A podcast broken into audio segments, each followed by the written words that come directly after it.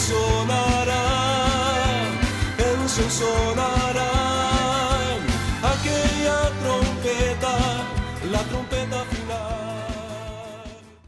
La Iglesia de Cristo de los Ministerios Llamada Final en Phoenix, Arizona, presenta su programa Llamada Final.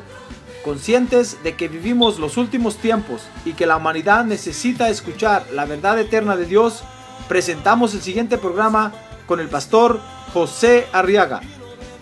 Con ustedes, el pastor José Arriaga con el mensaje de la palabra de Dios.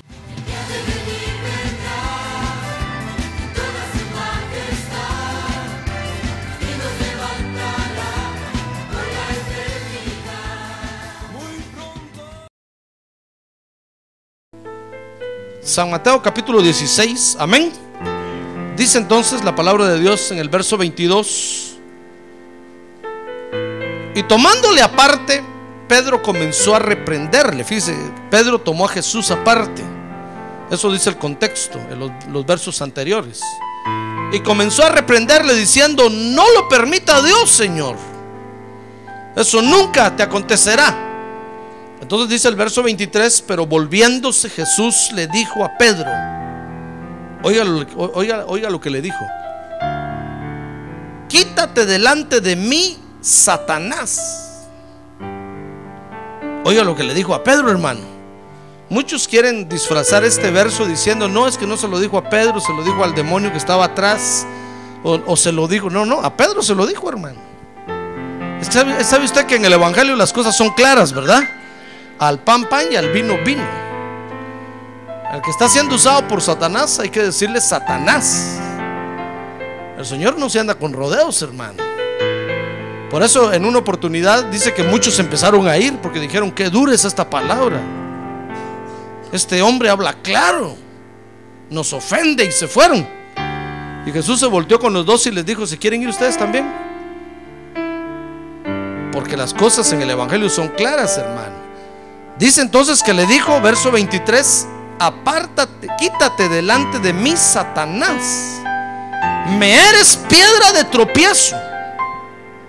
Porque no estás pensando en las cosas de Dios, sino en las de los hombres. Gloria a Dios. Dice usted, gloria a Dios.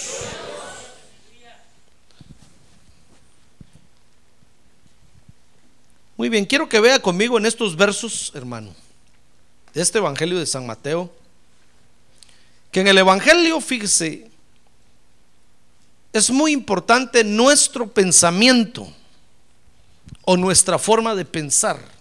A ver, diga, nuestro pensamiento. Fíjese que el Señor tuvo que reprender a Pedro diciéndole, verso 23, que no estaba pensando, mire por qué él lo llamó Satanás en ese momento, hermano. Le dijo, me eres piedra de tropiezo. ¿Y sabe por qué? Dice el verso 23, porque no estás pensando en las cosas de Dios. O otras palabras le está diciendo, no estás pensando en los intereses de la obra de Dios, sino que estás pensando en tus propios intereses, en los intereses de los hombres, en lo que te conviene, en lo que tú quieres hacer. Mire por qué le dijo el Señor Satanás a Pedro, hermano. Resulta que usted y yo nos volvemos enemigos de Dios en un ratito.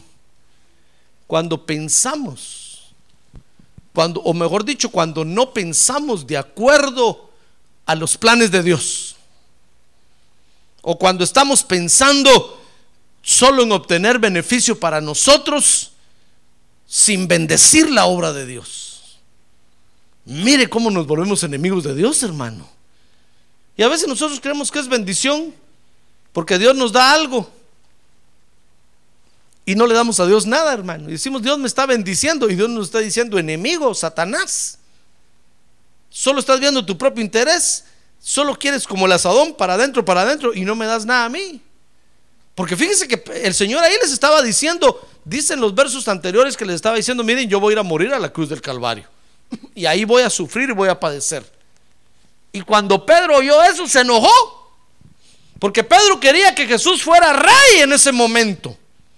Pedro ya se sentía secretario del interior, ministro de Estado. Pedro dijo de seguro que cuando Jesús sea rey me va a poner de ministro de la defensa porque a mí me gusta pelear.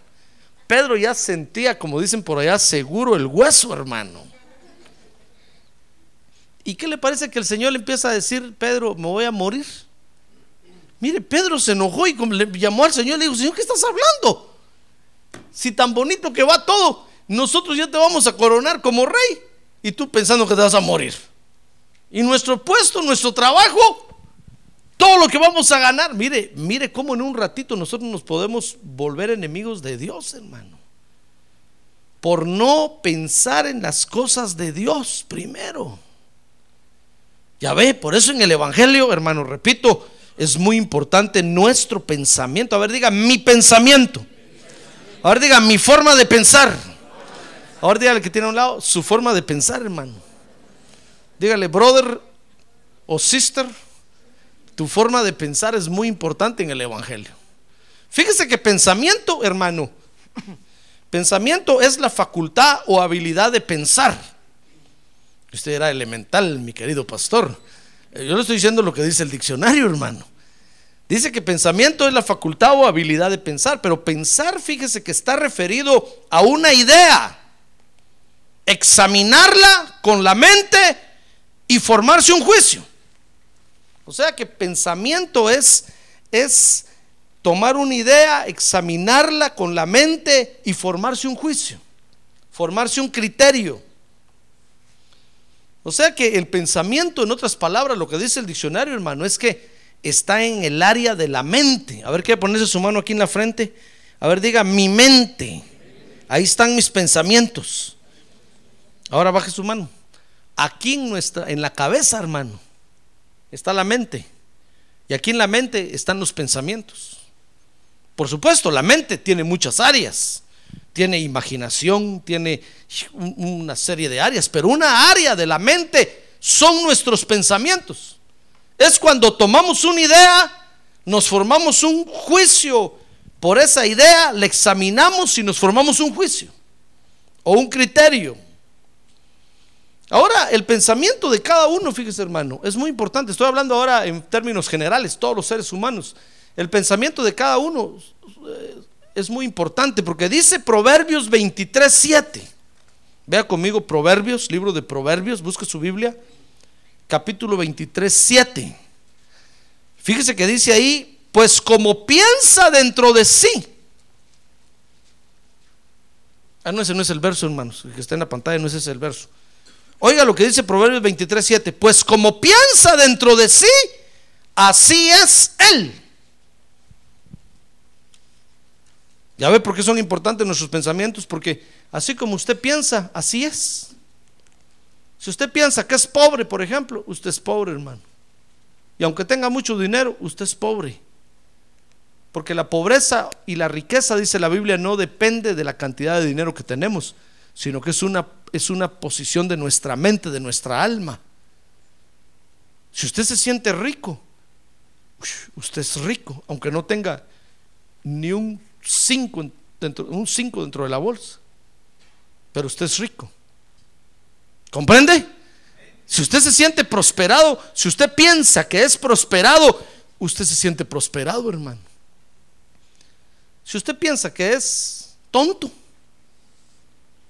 usted va a ser tonto toda la vida.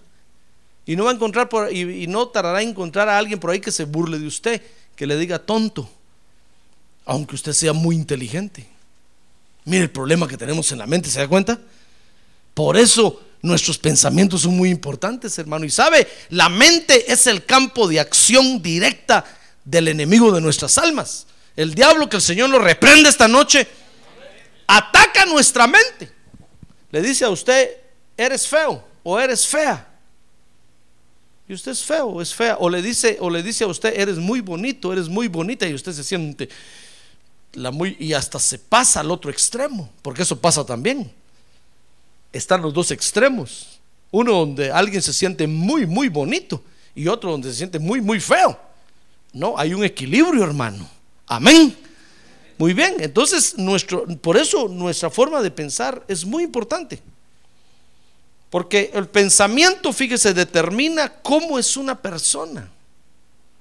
Usted solo tiene que, que hablar con alguien para, y saber cómo piensa para entonces conocerlo como es. Amén. Fíjese que la mente entonces influye en el temperamento y el carácter de una persona. Por eso nuestra forma de pensar es muy importante en el Evangelio, hermano. Por eso, por eso la Biblia dice que debemos de cambiar nuestra forma de pensar. Cada día, cada día. Tenemos que cambiar nuestra forma de pensar. Dice Romanos 12.2, vea conmigo Romanos 12.2, que a esta forma de cambiar, la Biblia ahí en Romanos 12.2 le llama renovación de la mente. Dice, y no os adaptéis a este mundo, sino transformaos mediante la renovación de vuestra mente. Para que verifiquéis cuál es la voluntad de Dios, lo que es bueno, agradable y perfecto. Miren, lo que está diciendo el apóstol Pablo ahí es que si nosotros no, no renovamos nuestra mente cada día, hermano, no vamos a entender a Dios. No lo vamos a entender. No lo vamos a entender. Necesitamos cada día, cada día que nos levantamos, renovar nuestra mente, cambiar nuestra forma de pensar. Porque Dios no es un Dios estático, hermano. No es un Dios que desde que usted lo conoció eh, eh, esté parado ahí. No, Dios está constantemente moviéndose y haciendo obra y, y haciendo diferentes cosas. Nosotros necesitamos adaptar nuestra mente a lo que Él está haciendo. Amén. A eso entonces la Biblia le llama, repito, renovar nuestra mente. Tenemos que renovar nuestra mente, cambiar nuestra forma de pensar cada día, para entonces poder entender a Dios. Ahora, dice Colosenses 3:10, que esto lo podemos hacer haciendo habitar la palabra de Dios con abundancia en nuestro corazón. Se lo voy a leer, Colosenses 3:10 dice, y os habéis vestido del nuevo hombre, el cual se va renovando hacia un verdadero conocimiento conforme a la imagen de aquel que lo crió. Pero dice ahí en Colosenses que tenemos que hacer habitar la palabra de Dios con abundancia. Tal vez usted encuentra el verso, con abundancia en nuestro corazón. Porque cuando la palabra de Dios, fíjese hermano, perdón, 16, 3.16, Colosenses 3.16, a ver, a ver, busque Colosenses 3.16 hermano, porque ese verso, ese verso es muy importante. porque cuando nosotros, fíjese, hacemos abundar la palabra de Dios en nuestro corazón, entonces la palabra de Dios va a dominar todo nuestro ser. Y al dominar todo nuestro ser, entonces vamos a, a pensar como Dios piensa.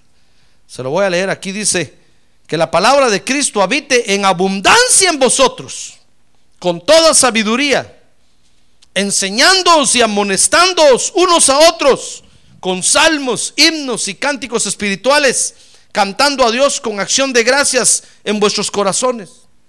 Por eso usted ve que nuestros cultos, por ejemplo, cuando comienza nuestro culto, comienza con cantos, hermano.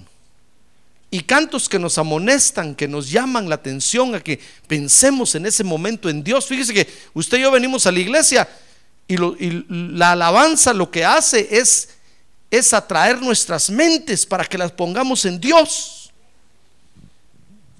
Y, y a veces pasa todo el culto y hay quienes no logran poner su mente en Dios, hermano. Qué tristeza.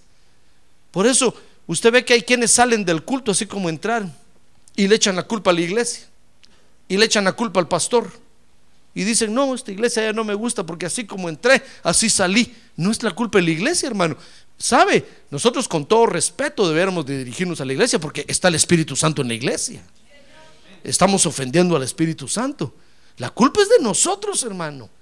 Porque venimos, fíjese, venimos al culto y no logramos poner la mente un rato en Dios, no logramos.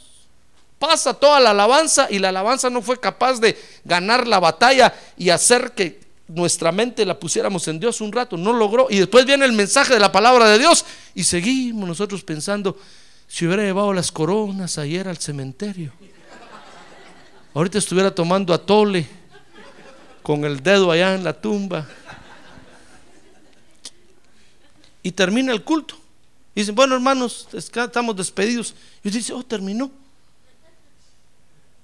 Y se va con la misma tristeza de sus muertos como vino.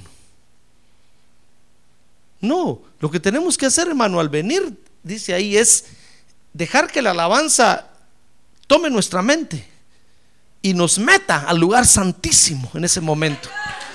¡Ah, gloria a Dios! ¡Gloria a Dios! ¡Gloria a Dios! ¡Gloria a Dios! Y entonces, y entonces va a ver que después viene la palabra de Dios y qué, qué, fácil entendemos la palabra de Dios, agarramos el platillo y nos lo comemos con una sabrosura Ah, porque hemos logrado poner la mente en Dios. Es como cuando usted se, se arrodilla a orar. ¿Qué pasa cuando usted se arrodilla a orar? Usted empieza, Padre Santo, Padre nuestro que estás en los cielos, santificado, empieza a decir, no apague el fuego, la voy a estar viendo. Me voy a ir a apagarla y se levanta, va a apagar el fuego. Al rato regresa, Padre Santo, ten misericordia, no le di la comida al perro. Se levanta y le va la comida al perro hermano. No, usted tiene que poner en ese momento la mente en Dios, olvidarse de todo y poner la mente en Dios, lograr meter su mente al tercer cielo en ese momento y aunque toquen, aunque se queme la olla, aunque agarre fuego la casa, usted con la mente puesta. Porque el diablo le va a ir a decir, si no vas a apagar la olla, se va a quemar la casa. Y usted que se queme, ¿qué me importa? Ahí vienen los bomberos. ¡Ah, gloria a Dios! Mire, el, diablo le va a ir a decir, le va a ir a decir, y cabal le va a ir a decir a la mente, eh, no fuiste a apagar la luz. Ahorita debieras de y, y, le va a empezar a tirar dardos con tal de desconcentrarlo, ¿comprende? Pero cuando nosotros, hermano, logramos hacer habitar la palabra de Dios con abundancia dentro de nosotros, por eso son nuestros cultos. Eh, desde que comienza el culto, comienza hermano, un mover del Espíritu Santo con la alabanza que trata de, ganarnos la mente, trata de ganarnos la mente, trata de ganarnos la mente. Y bendito y bienaventurado aquel que logra meter su mente en ese momento. Por eso la alabanza es muy importante, hermano. Es muy importante. Porque prepara nuestra mente. Pero si usted no, no viene a la alabanza, ¿usted cree que se va a comer la palabra de Dios? No va a aguantar. Va a empezar a, a bostezar. Si no ha puesto la mente en Dios. Pasó una hora, dos horas de alabanza y no logró usted poner la mente en Dios, hermano. ¿Usted cree que a la hora el mensaje la va a poner? No va a poder.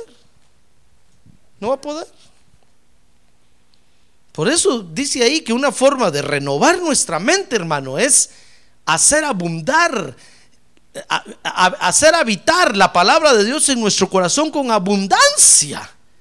Desde los cánticos, desde la alabanza. Por eso es muy importante que usted esté aquí temprano, hermano, desde que comienza el culto. Porque desde ese momento empezamos a poner la mente en Dios. Mire, si, los que estamos aquí temprano nos cuesta poner la mente en Dios, imagínense el que viene a última hora, hermano, que va a andar poniendo la mente en Dios. Es difícil, ¿comprende? Pero entonces esa, esa es la forma que Dios utiliza para renovar nuestra mente, hermano. ¿No cree usted que Dios le va a decir que cruce las piernas, que ponga los dedos en la mente, en la, en la cabeza y que empiece a repetir, Dios es bueno, Dios es bueno, Dios es bueno? Dios no renueva, no renueva las mentes de los creyentes así. La renova haciendo habitar con abundancia la palabra de Dios. Y entonces dice ahí Colosenses desde los cánticos, con himnos, con salmos. ¿Se da cuenta? Y acuérdense que los salmos nos mandan a que dancemos, a que aplaudamos, a que levantemos las manos, a que brinquemos, a que nos riamos. Si usted está cantándole a Dios, Él es el poderoso, el poderoso. Usted no está poniendo la mente en Dios, hermano. ¿Me? Dice, dice, dice un, dice un, un- estaba leyendo un artículo de un creyente loco. ¿Sabe usted hay creyentes locos, verdad? Pero tienen razón, hermano. Por algo están locos. Porque él dispuso cambiar, cambiar eh, la forma del culto a Dios. Y dice, porque yo fui, iba a mi iglesia y pasa dos horas cantando, veo a los músicos con cara de amargados tocando así. Y ahí están los pobres tocando y se les ve una cara de amargura. Y el que está dirigiendo y, y pasan dos horas cantando, todos los cultos así. ¿Quién los obliga a tocar? ¿Quién los obliga a estar ahí? Entonces él dice, no, yo voy a cambiar. Y empezó a cambiar la estructura del culto, por supuesto, en una forma loca, como le digo, hermano. Pero tiene razón. Porque nosotros no podemos, hermano, llenarnos de la palabra de Dios sin participar de poner nuestra mente en ese asunto. Ese es todo nuestro problema. Imagínense, si usted se sienta a comer un plato de comida, pensando, tengo que lavar la ropa. La blanca le voy a echar bastante cloro. Al final yo, yo le aseguro que se acaba el plato de comida y usted no sabe ni qué sabor tenía. A mí me ha pasado, por eso se lo digo. Cuando usted está comiendo pensando en otra cosa, tengo que pagar esto, tengo que... ¿Y si mi comida? Ya se le acabó. Ni en cuenta me di. ¿Sabe usted que ese es uno de los problemas de, la, de la gordura? Se llama, se llama gordura nerviosa. Porque hay quien- quienes comen así, hermano. Los nervios, por los nervios comen y comen y no se dan cuenta que comen y al final comieron un montón y no saben ni qué comieron ni qué sabor tenía. Porque están pensando en otra cosa. Pero ¿qué pasa cuando usted agarra el plato, lo mira y usted lo huele? Usted dice, oh, qué delicioso el pollo. Y usted está pensando el pollo, este pollo se ve sabroso. A ver la salsa, oh, qué rico. Yo le aseguro que usted se saborea el plato. Shh. Y come poquito y se satisface. Porque no ponemos la mente en lo que estamos haciendo, hermano. ¿Qué pasa cuando usted no pone la mente en su trabajo? Comete errores, ¿sí o no? Después viene el jefe y le da una gran gritada y usted dice, jefe, gritón, abusivo, porque usted no está poniendo la mente en lo que está haciendo, hermano. Tiene razón el supervisor. Pero cuando usted pone la mente y se mete dentro de eso, imagínese, usted va a ver una movie y la está mirando, pensando, mañana temprano tengo que ir a trabajar, después tengo que ir. Pasa toda la movie y después le preguntan, ¿de qué trató la movie? Yo le aseguro, que usted dice, pusieron movie, ni cuenta me di. No, pero ¿qué pasa cuando usted se mete en la movie, hermano? Y hasta usted se hace el, el- el- protagonista ahí que va en, en medio de los balazos y en medio de la guerra. Y usted, usted empieza hasta a llorar, hermano.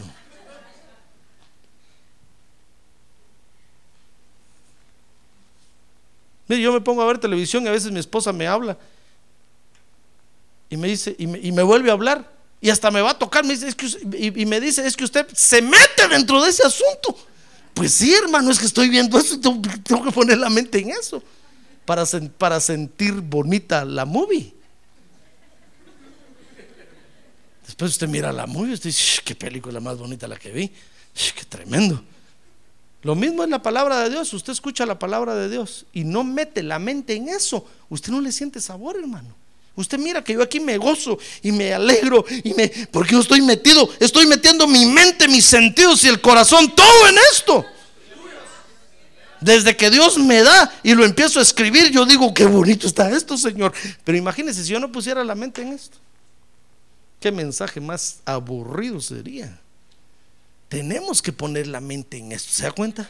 Y a ver qué importante es nuestra forma de pensar. A ver, diga, mi forma de pensar es importante. Mire, eh, eso, es- eso sucede con las relaciones sexuales de los matrimonios. ¿Por qué tienen problemas los matrimonios en sus relaciones sexuales? Porque no ponen la mente en eso. Si tan solo se concentraran y pusieran la mente en ese momento en eso, hermano, aquí habría puras familias satisfechas, esposos satisfechos, esposas satisfechas, contentas. Pero hasta se abrazan pensando en las muelas del gallo, hermano. Mire, que alguien le dé un abrazo a usted pensando en otra cosa, que feo se siente, hermano. Siente uno como que lo están abrazando por compromiso, que lo están abrazando fríamente, ¿verdad? Hay que poner la mente en el asunto.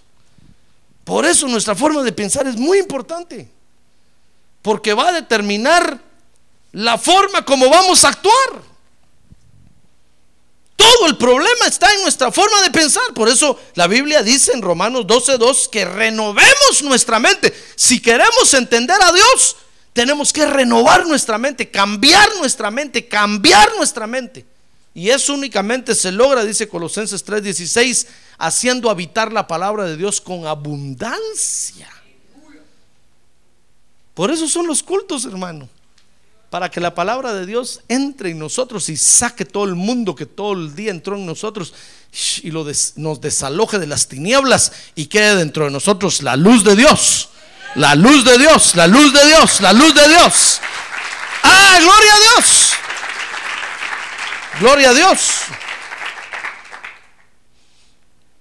Por eso nuestro pensamiento, fíjese, en el Evangelio tiene un poder tremendo. Nuestra forma de pensar en el Evangelio es muy importante porque tiene un poder tremendo, hermano. Si nosotros le damos nuestra mente a Dios, nos concentramos en Dios y nos metemos en Dios, vamos a empezar a ver maravillas, hermano. Pero estamos con la mente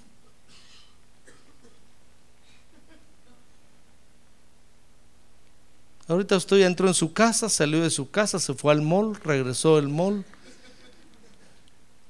Mira la velocidad de la mente, usted viaja a todos lados. No, tenemos que poner la mente en Dios. A ver, quiere ponerse su mano aquí en su cabeza y decirle, mente, yo te pongo en Dios, en el nombre de Jesús. Logre poner su mente en Dios, hermano. Entonces va a ver que su mente se va a renovar. Y entonces usted va a experimentar lo que dice la Biblia cuando dice que nosotros tenemos la mente de Cristo. Usted va a empezar a entender a Dios, hermano. Fíjese que hay muchos que no entienden el mensaje de la palabra de Dios. Dice, no, es que yo no entiendo lo que predica el pastor. Pues sí, si no pone la mente ahí, hermano. ¿Cómo va a entender? De todo el mensaje, tal vez una palabra captó. El pastor se confundió en la cita Colosenses 3.10. Eso se le quedó. Y se va a su casa pensando, el pastor se confundió en la cita Colosenses 3.10. Mire lo que se le quedó, hermano. Mire, mañana en la mañana cuando usted se levante, pregúntese, ¿qué predicó el pastor anoche? Va a ver que no se acuerda. Porque todas las dos horas que el pastor predicó, lo único que hizo fue poner la mente, el pastor se confundió en la cita Colosenses 3.10. ¿Qué predicó el pastor? Se confundió en la cita Colosenses 3.10.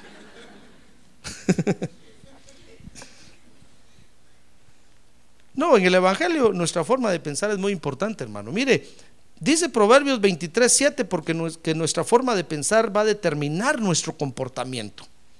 Le leí eh, eh, Proverbios 23, 7 al principio. Dice Proverbios 23, 7, pues como piensa dentro de sí, así es él. Así como usted piensa, así es usted, hermano. Por eso Dios está muy interesado en renovar, que renovemos nuestra mente, que la cambiemos. Si tenemos una mentalidad de pobreza, sáquesela, hermano. Y diga usted, no, yo no tengo. Si usted tiene una mentalidad de derrota, quítesela. Usted diga, yo tengo una mentalidad de vencedor. Y no deje que otros le pongan la mente en otra cosa, hermano. No. Nuestra forma de pensar en el Evangelio tiene mucho poder porque nuestra forma de pensar, dice Proverbios 23, 7, va a determinar nuestro comportamiento, hermano. Una persona es bien comportada cuando tiene buenos pensamientos. El asunto, el asunto no es si aprendió A, B, C, A, B, C, D, E, F, G, o si aprendió 1, 2, 3, 4. No, el asunto es si tiene limpia la mente. Si yo tengo buenos pensamientos, tengo un comportamiento bueno, hermano.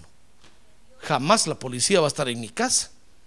Ah, pero si tengo una forma de pensar fea, sucia, asquerosa, en la cárcel voy a, vivir toda mi vida. Porque eso va a determinar mi comportamiento, ¿se da cuenta? Oh, mire, por eso en el Evangelio nuestra forma de pensar es, tiene mucho poder. Dice primera de Pedro 1.13 que con la forma de pensar, fíjese, con la forma de pensar correcta, vamos a estar preparados para servirle al Señor. Mire, primera de Pedro 1.13 dice, por tanto, ceñid vuestro entendimiento para la acción. Ahí está hablando de la mente. Dice, sed sobrios en espíritu. Poned vuestra esperanza completamente en la gracia que se os traerá en la revelación de Jesucristo.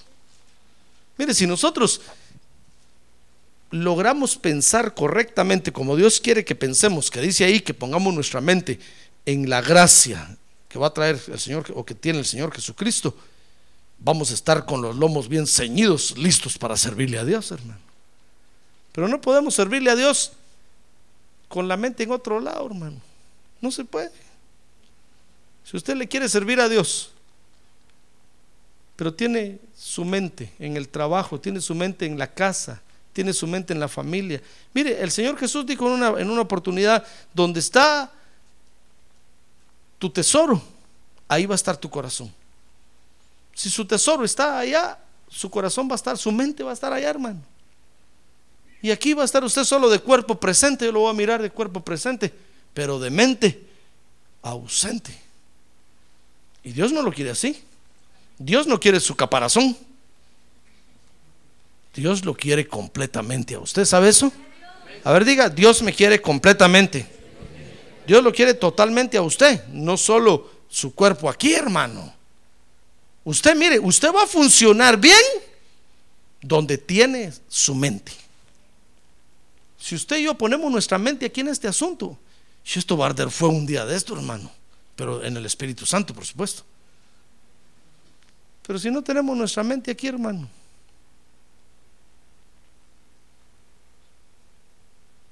nada va a fluir, ni la presencia de Dios. Por eso en el Evangelio es muy importante nuestra mente, porque tiene un poder tremendo. Cuando nosotros pensamos correctamente como Dios quiere, entonces primera de Pedro 1.13 dice que vamos a estar preparados para servirle al Señor. Ahora, hay una forma de pensar correctamente. ¿Quiere saber usted cuál es la forma de pensar correctamente? Fíjese que el Señor Jesucristo, en estos versos que leímos, vamos a, Mateo 16, hermano. Experimentó, fíjese que sus discípulos, sus seguidores, no tuvieran pensamientos correctos. Por eso ve usted que a veces hay tanta oposición en la obra de Dios. Porque los creyentes no aprenden a pensar correctamente, hermano. Y se oponen, se resisten. Y la obra de Dios no camina, se para. Porque nosotros no pensamos, no, aprendemos a pensar correctamente. Dice Mateo 16, 21, que Jesús Fíjese, Jesús les estaba enseñando acerca del plan de Dios para él, hermano. Oiga, dice Mateo 16, 21, que desde entonces Jesucristo comenzó a declarar a sus discípulos que debía ir a Jerusalén y sufrir muchas cosas de parte de los ancianos, de los principales sacerdotes y de los escribas, y ser muerto y resucitar al tercer día. Oiga lo que les está diciendo, les está diciendo, ¿saben cuál es el plan de Dios para mí? El Señor ya había ido al monte de la transfiguración ahí y, Moisés y Elías que habían aparecido hablando con él, dice la Biblia, que le estaban, que aparecieron para decirle, mira, ahora tienes que bajar de este monte y tienes que ir a morir a Jerusalén. Dice tu Padre Celestial que ahorita te corresponde ir a morir como cordero. Entonces Jesús bajó del monte y le dijo a los discípulos, miren, ¿saben cuál es el plan de Dios para mí? es que vaya y vaya a Jerusalén y ahí me van a maltratar y me van a golpear y me van a herir. El Señor le estaba mostrando el plan de Dios para él, hermano. ¿Se da cuenta? Mire lo que les estaba, lo que les estaba hablando. Y entonces dice el verso 22 que Pedro, Mateo 16, 22, Pedro le reprendió por eso. Hasta lo llamó aparte, como quien dice, sabes Jesús, para no avergonzarte, ven para acá. Y lo comenzó a regañar. Dice el verso 22 que comenzó a decirle, no lo permita Dios. ¿Sabe qué dijo Pedro ahí? Jesús, María José. Señor, eso nunca te acontecerá. Rechazo eso, dijo Pedro en el nombre de Jesús. Y hasta le estaba diciendo, a ver Jesús, repite conmigo, en el nombre de Jesús yo rechazo eso. Cuando Jesús oyó eso, hermano, el Señor Jesús dijo, ese Pedro, ese no sabe, no sabe ni lo que ni lo que yo le acabo de enseñar. Está pensando en otra cosa. Está pensando en otra cosa. No está pensando en el plan que Dios me, me, me, dijo, me habló para mi vida. Y entonces en el verso 23, el Señor Jesús tuvo que desenmascarar los malos pensamientos de Pedro, hermano. ¿Quieres saber cómo los desenmascaró? Dice el verso 23, mire, es que lo hizo en una forma, hermano.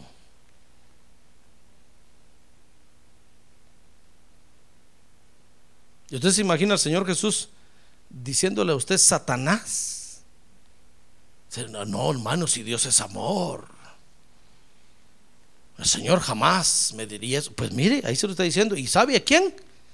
A Pedro el apóstol Pedro, el que tiene las llaves, a quien Dios le dio las llaves de la gracia para abrir la puerta a los judíos, la puerta de la gracia a los judíos y para abrir la puerta de la gracia a los gentiles.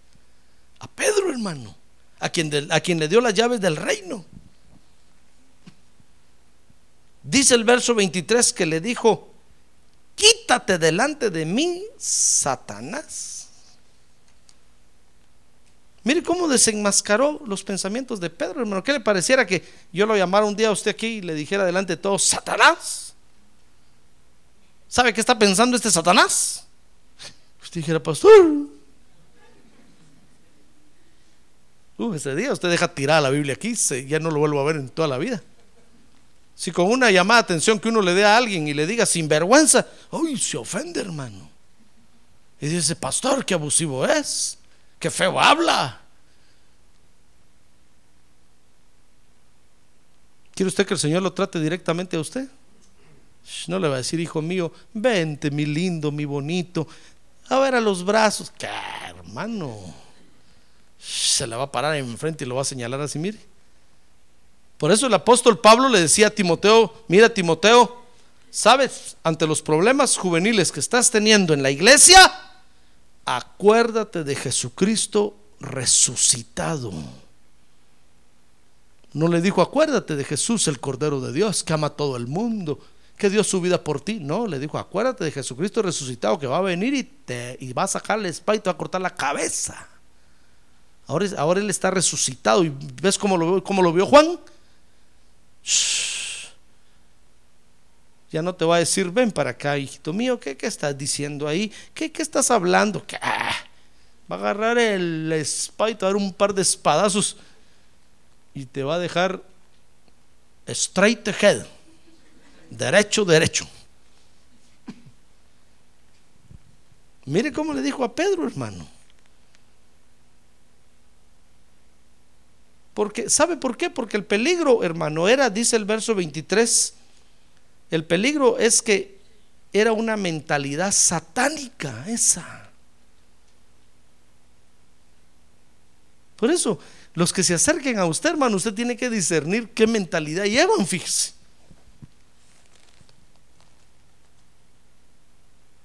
Pedro se le acercó a Jesús, era su amigo, su discípulo. Jesús era su maestro y con confianza se acercó. Era su pastor, se acercó y le dijo, mire pastor, ¿No cree usted que sería bueno? Y Jesús le dijo, apártate de mí, Satanás. Traes una mentalidad satánica, te estás oponiendo al plan de Dios. ¿Ya ve por qué el Señor lo trató así tan duro? Porque era, era el peligro de una mentalidad satánica. Y si el Señor no lo desenmascaraba de esa manera, Pedro hubiera terminado dominado por esa mentalidad. Y lo peor de todo es que hubiera terminado dominando a los demás. Ah, porque para, para, para lo malo, lo malo nos domina a nosotros así, mire hermano, rápido. Rápido. Solo tiene que ver usted un anuncio en la televisión chiquito y ya le agarró la mente. Y después viene usted, pastor, fíjese que tengo un problema. Estoy soñando esto. He soñado esto. Estoy soñando lo otro. Es que le agarraron la mente, hermano. Y, y para liberarlo, ¿cómo cuesta? Está uno ahí en el nombre de Jesús. Fuera, fuera, fuera.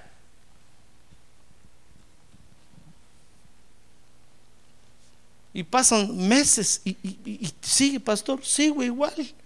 Hermano. Y la mente se la, se la dominaron en un ratito con un anuncio pequeño que vio. Entonces el Señor haber dicho, no, este Pedro, si no lo paro ahorita en seco, como decimos, va a terminar dominando a todos los demás. Y al primero que va a dominar va a ser a Judas. Y a Tomás, porque siempre hay incrédulos, hermano y va a dominar a todos. Y no dijo, ven para acá, Pedro. Mira, tienes una mentalidad que no es lo que Dios quiere hacer conmigo. Dios me ha dicho que va a hacer conmigo esto y esto. Y tú me estás diciendo esto y esto y esto. Te estás oponiendo al plan de Dios. Una mentalidad peligrosa, hermano. Ahora el Señor, fíjese, les comenzó a enseñar entonces ahí cuál es la forma correcta de pensar. Ahora yo le vuelvo a preguntar, ¿quiere usted saber cuál es la forma correcta de pensar? ¿Quiere usted saber cuál es la forma correcta de pensar? Porque no va a ser que venga ahorita con una mentalidad así, hermano, sospechosa. A ver, mira que tiene a un lado, ¿cómo lo mira? Yo sé que no le ve la mente ni, ni le puede leer los pensamientos. Pero no va a ser que venga pensando contrario al plan de Dios, hermano. Tal vez viene pensando, y si el pastor, en lugar de hacer estos cultos, mejor pusiera mesas aquí y repartiera comida a todos los pobres. Eso quería Judas, ¿se acuerda? Judas quería que Jesús repartiera el dinero entre toda la gente. Y sabe, y cuando llegó María y le derramó el perfume sobre la cabeza a Jesús, Dice que cuando le derramó el perfume, la, toda la casa se llenó, se impregnó del olor del nardo puro que de ese perfume, hermano. Y ahí estaba Judas con una mentalidad satánica. ¿Y sabe qué dijo? Qué desperdicio. Mejor hubieran vendido ese perfume y se lo hubieran dado a los pobres.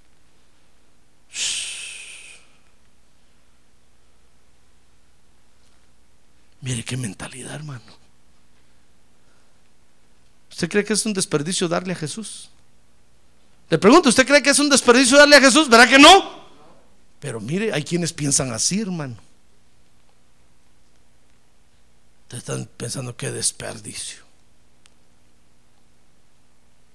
Mejor deberían de, de darle a los pobres. Cualquier mentalidad que va contra los planes de Dios para ese lugar, para ese hombre de Dios, es una mentalidad satánica, hermano. Pero ¿quiere usted saber cómo pensar correctamente? Vamos a esperar que saquen ese teléfono primero, hermano. Porque no quiero que le roben la mente, ya ve, mire. ¿Ya ve que le digo? Nos quieren robar la mente, hermano. A ver, ponga su mente otra vez aquí. Véngase para acá.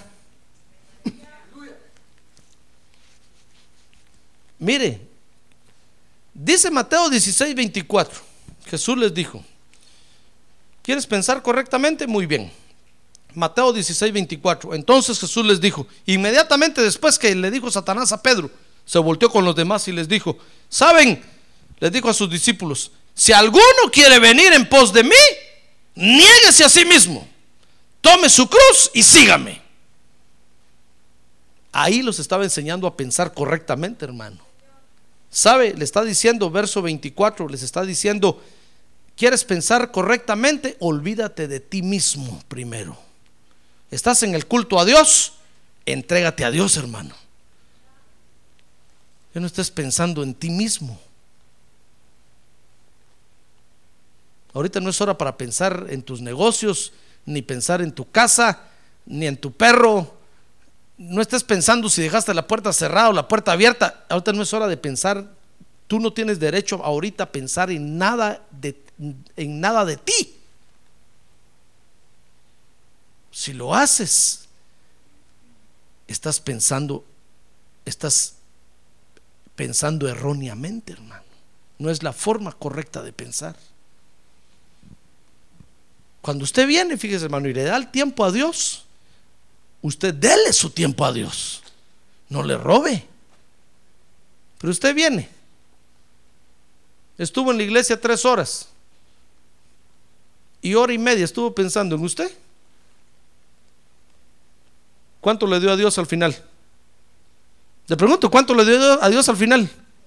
Hora y media.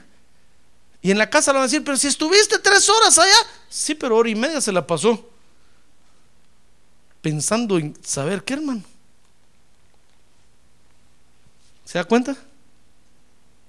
Por eso un tiempo yo, yo hablé con los, con los padres de la iglesia y les dije, mire, la iglesia no es para que sus hijos vengan a hacer tareas de la escuela. Ah, porque estaban dando en venir a la hora del culto, estaban los niños en el comedor haciendo sus tareas. ¿Y quién les dio permiso a ustedes para ir a? Esto no es escuela. Las tareas van a hacerlas a la escuela. Esto es, ahorita es tiempo para Dios. Van a adorar a Dios. ¿Cómo le están robando a Dios tiempo? ¿Quiere hacer tarea? Vete a la escuela, hermano. Si tu papá, papi, páseme dejando a la escuela, por favor, y voy a hacer mi tarea, o vas a la biblioteca, ahí puede ir a hacer tareas. Aquí venimos a servirle a Dios y adorar a Dios. ¿Comprende? Si el pastor es que qué rígido es usted, ¿quién va a poder quedarse en la iglesia? Pues que se queden los que quieren adorar a Dios, hermano. Los que no, no están obligados. Pero aquí le vamos a dar nuestro tiempo a Dios, ¿comprende? No a otra cosa. Es que se da cuenta, hermano. Nuestra, nos podemos volver enemigos de Dios en un ratito sin darnos cuenta. Otra vez una hermana venía a hacer negocios a la iglesia, hermano. Cuando me enteré, le dije, hermana, ¿qué está haciendo usted? Es que estoy vendiendo mis perfumitos. Esto, no es para venir a hacer negocios. ¿Quiere hacer negocios? Váyase al Swami, tú vayas a otro lado. Aquí es para venir a adorar a Dios.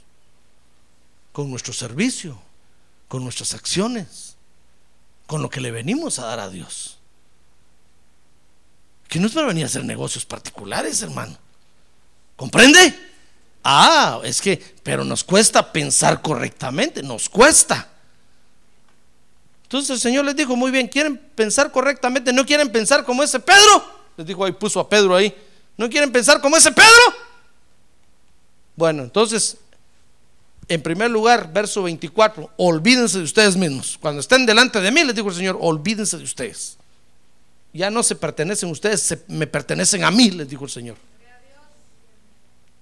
Usted viene al culto, venga al culto, hermano, y ponga su mente en el culto. Amén. Muy bien, verso 24, les dijo, tomen su cruz cada día. Ahí les, les dijo, sabes, primero te tienes que olvidar de ti mismo, si quieres pensar correctamente. Segundo, tienes que cargar con el Evangelio. Toma tu cruz, carga con el Evangelio.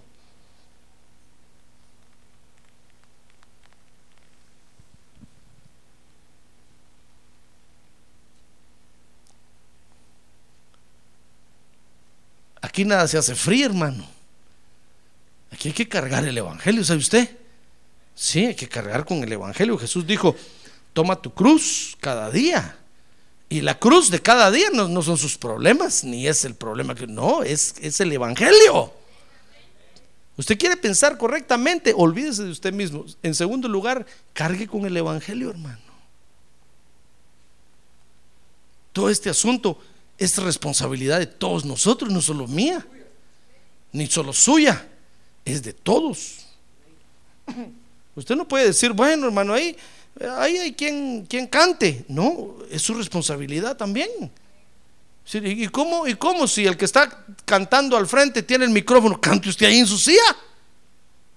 Esto no es un show para que usted venga a ver, hermano. ¿Cuánto pagó? ¿Va que no pagó nada?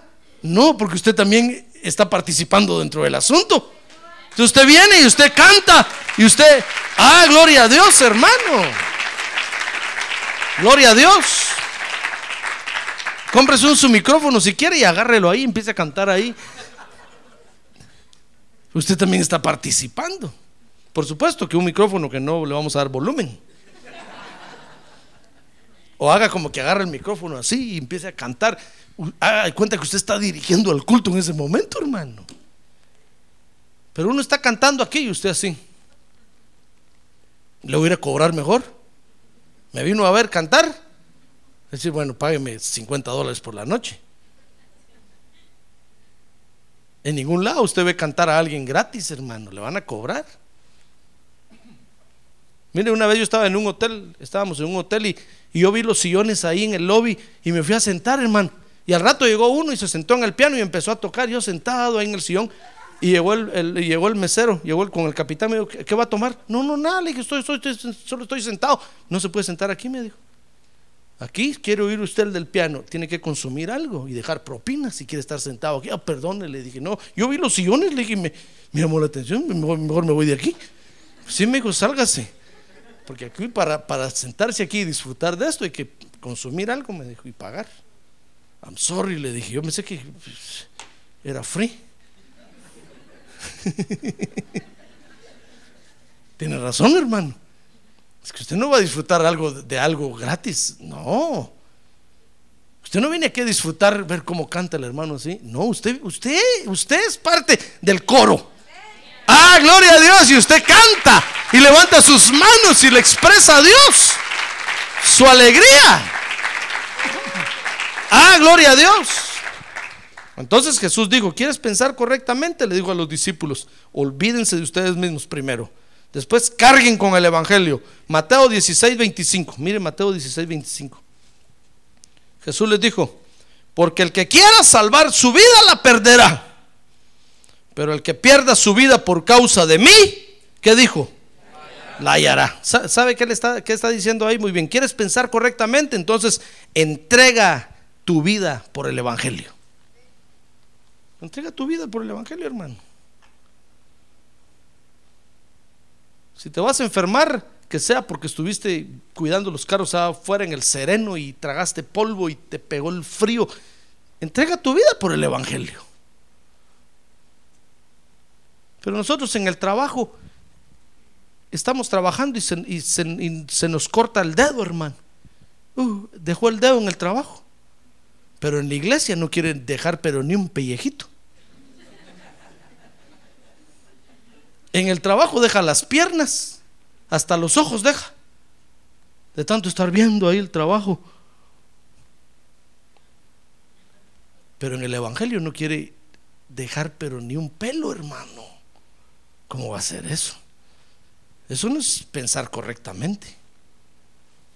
Si usted deja si usted está dejando los dedos en el trabajo porque tiene que estar tocando pegamento y tiene que estar poniendo y si se le ponen los dedos no le dan guantes, no le dan, o si le dan aún ahí se penetra y se pasa, usted si, estoy dejando en el, en el trabajo mis manos, en el Evangelio voy a dejar el corazón y el cuerpo, la cabeza, el pelo, los pies, todo, aún más. Ah, gloria a Dios, gloria a Dios.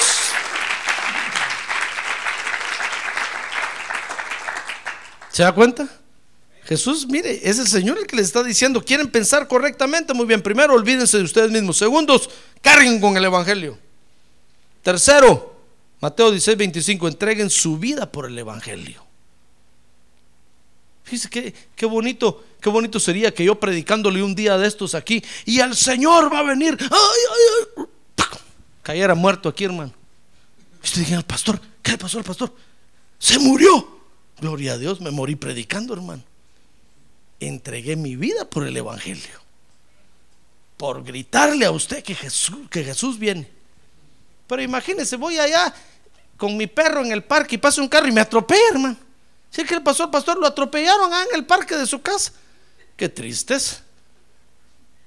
Morir así, ¿para qué, hermano? Pero si usted se muere, ¿y qué le pasó al hermano? Estaba arreglando el techo del templo y se vino de cabeza y ¡pum! cayó ahí.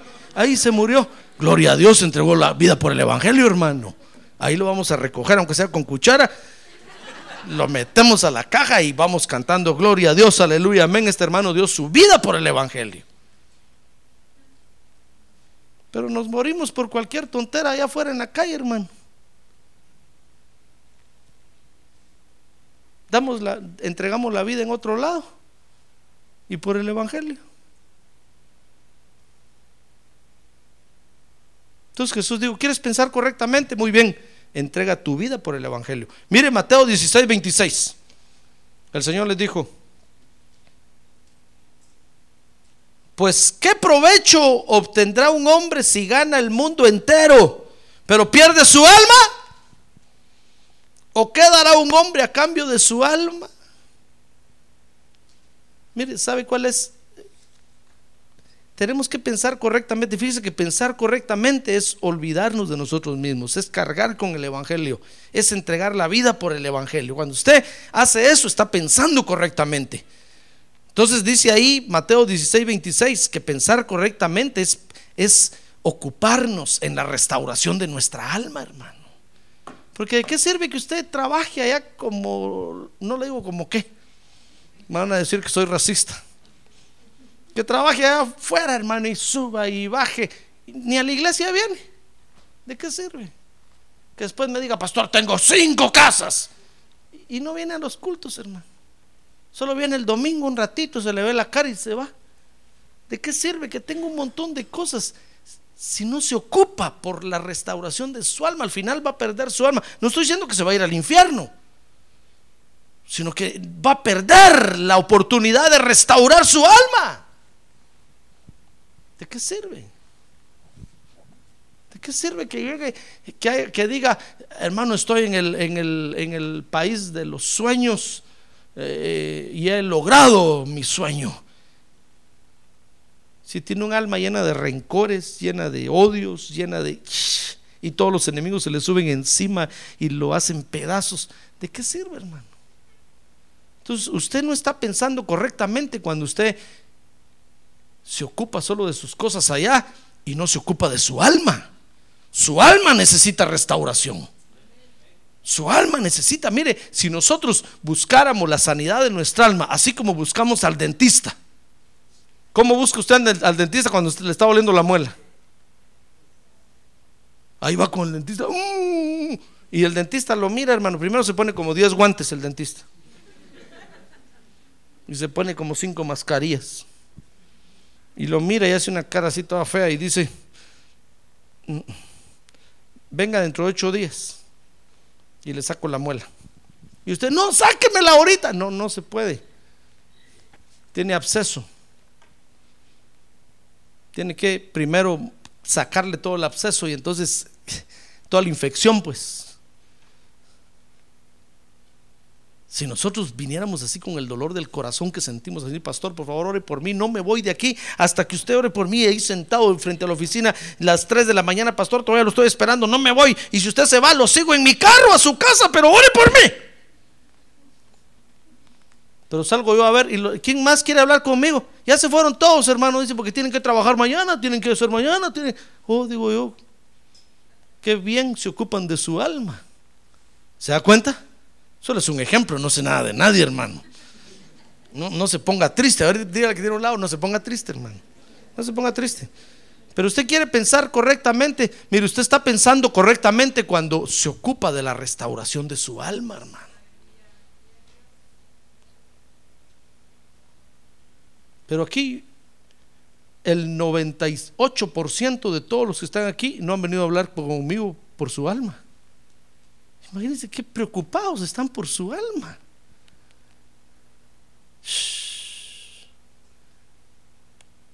¿Se da cuenta?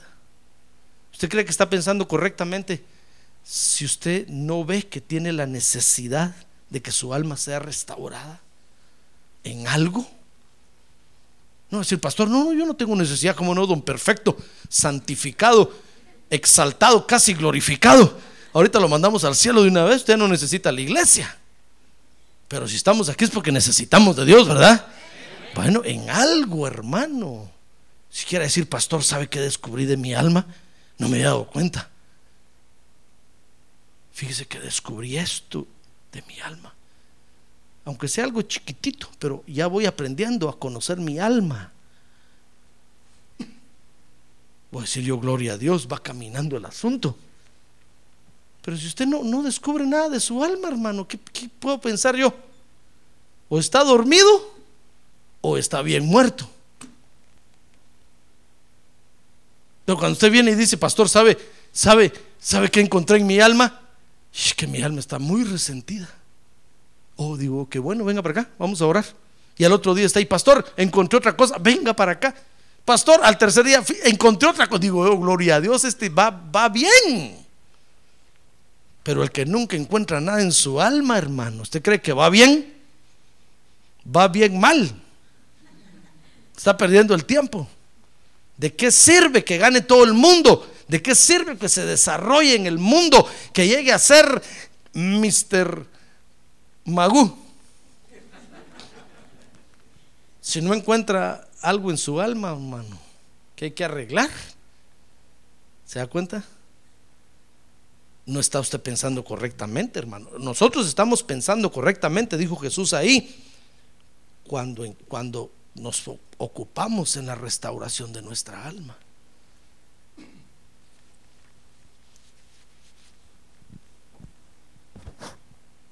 Y Mateo 16, 28. Ahí está la otra forma correcta de pensar. Bueno, Mateo 16, 27 primero dice, porque el Hijo del Hombre, le dijo Jesús, ha de venir en la gloria de su Padre con sus ángeles. Y entonces recompensará a cada uno según su conducta. Mira, el Señor está diciendo mira, tú tienes una forma de pensar correcta cuando miras la recompensa que te viene por delante. Si tú estás viendo la recompensa que, el, si usted está viendo la recompensa que el Señor trae, hermano, usted está pensando correctamente. Porque el Señor lo va a recompensar a usted de acuerdo a como haya sido su conducta, sus obras mientras estuvo en la tierra. Y dice finalmente Mateo 16, 28, en verdad os digo que hay algunos de los que están aquí, les dijo el Señor, oiga lo que les dijo hermano, que no probarán la muerte hasta que vean al Hijo del, del hombre venir en su reino. ¿Sabe qué le está diciendo ahí? Miren, hay algunos aquí que no van a morir, van a estar vivos hasta que yo venga. ¿Usted cree eso? Hace dos mil años, hermano. ¿Habrá alguno que tenga dos mil años de edad?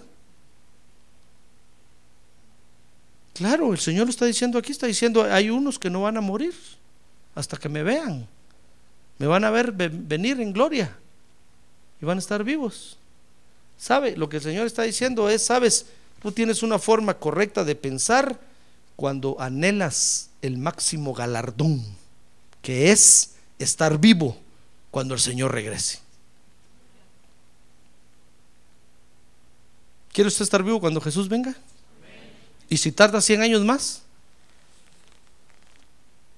¿Cree usted que puede estar vivo? A ver, pregúntele que tiene al lado, ¿cree usted que puede estar vivo, hermano? Va a decir, dentro de 100 años, pastor, voy a tener yo 115 años. Y 115 años ya no va a estar vivo mente satánica. Porque Jesús está diciendo que usted puede estar vivo. Eso está diciendo. Y si tarda 500 años más el Señor en venir, ¿cree usted que puede estar vivo?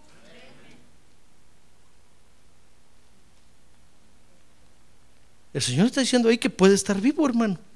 No me pregunten ni dónde ni cómo, pero está diciendo que puede estar vivo. lo que está diciendo es que no puede ir al cementerio se va a ahorrar el pago de la funeraria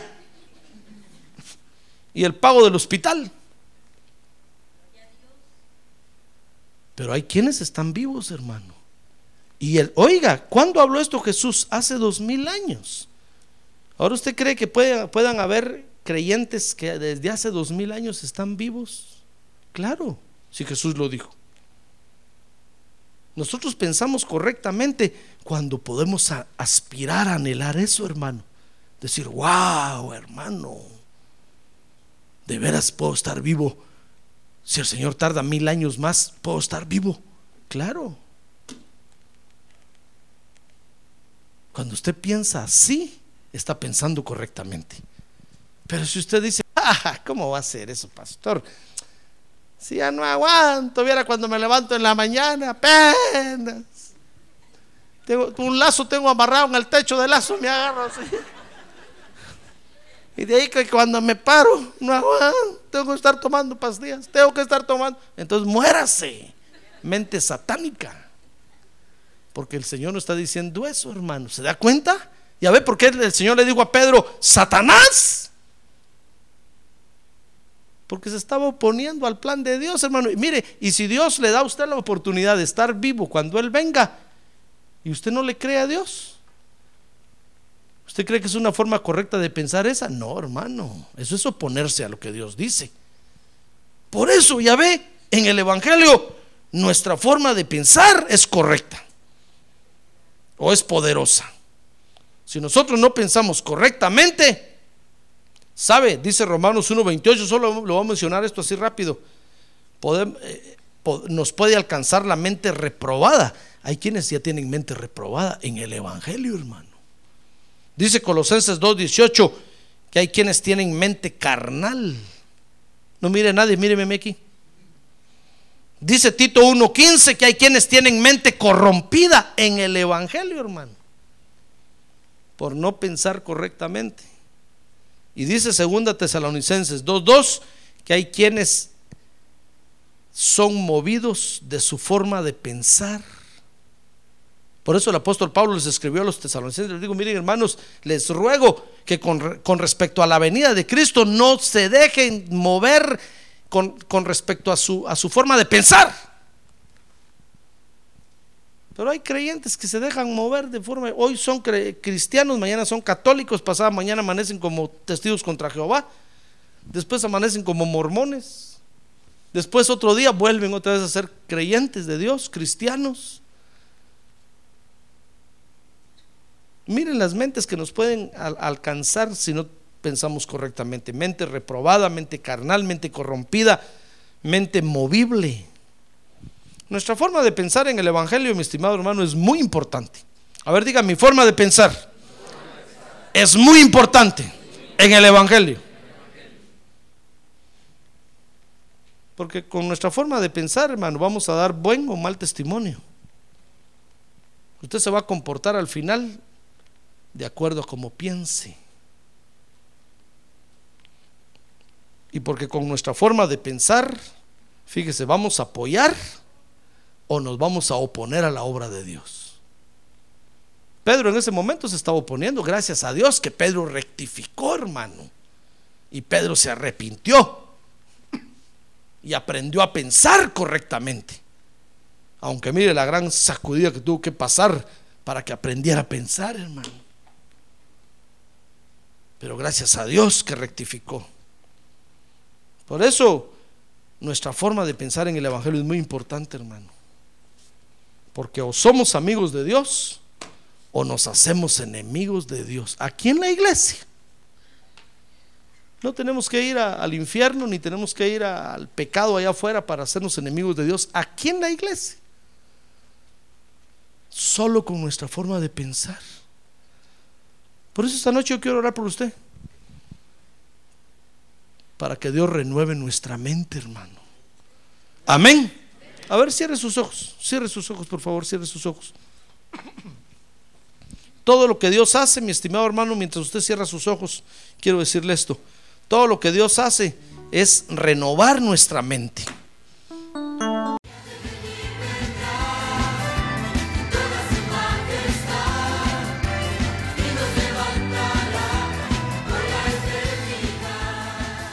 La Iglesia de Cristo de los Ministerios, llamada final en Phoenix, Arizona, cumpliendo con la comisión de Joel 2.1, presentó su programa, Llamada Final.